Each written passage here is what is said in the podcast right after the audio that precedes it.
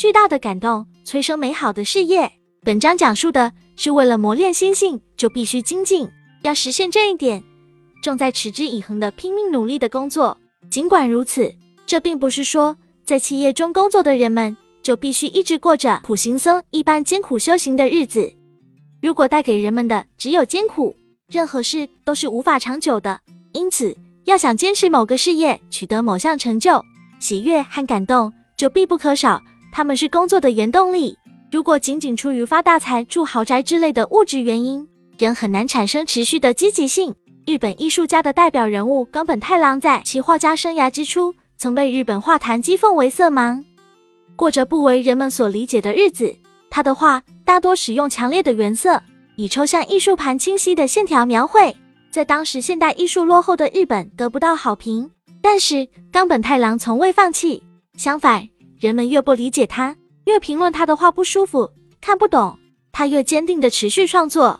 他参加抽象艺术运动的动机来自一次巨大的感动。他离开家庭移居巴黎时，看到过二十世纪的近代艺术巨匠巴勃罗·毕加索的画，当时大为震撼。因为太过激动，他走出画展会场后，在回家的公共汽车上。忍不住流下了眼泪，这份感动压倒了一切，促使他下定决心，我要超越毕加索。后来，不管遭受怎样的诽谤重伤，他都以超越毕加索为目标，坚持创作。当时理解毕加索的真正价值，并企图超越他的日本艺术家，唯有冈本太郎一人。压倒性的感动产生于深刻的理解。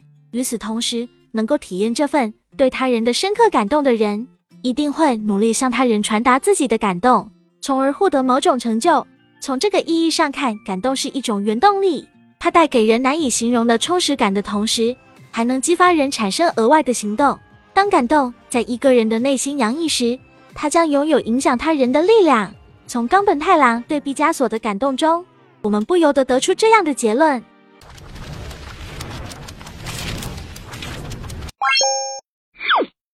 我们书友会希望用十五年时间带动一亿人读书，改变思维，思考致富，和一千个家庭共同实现财务自由。快来加入我们吧！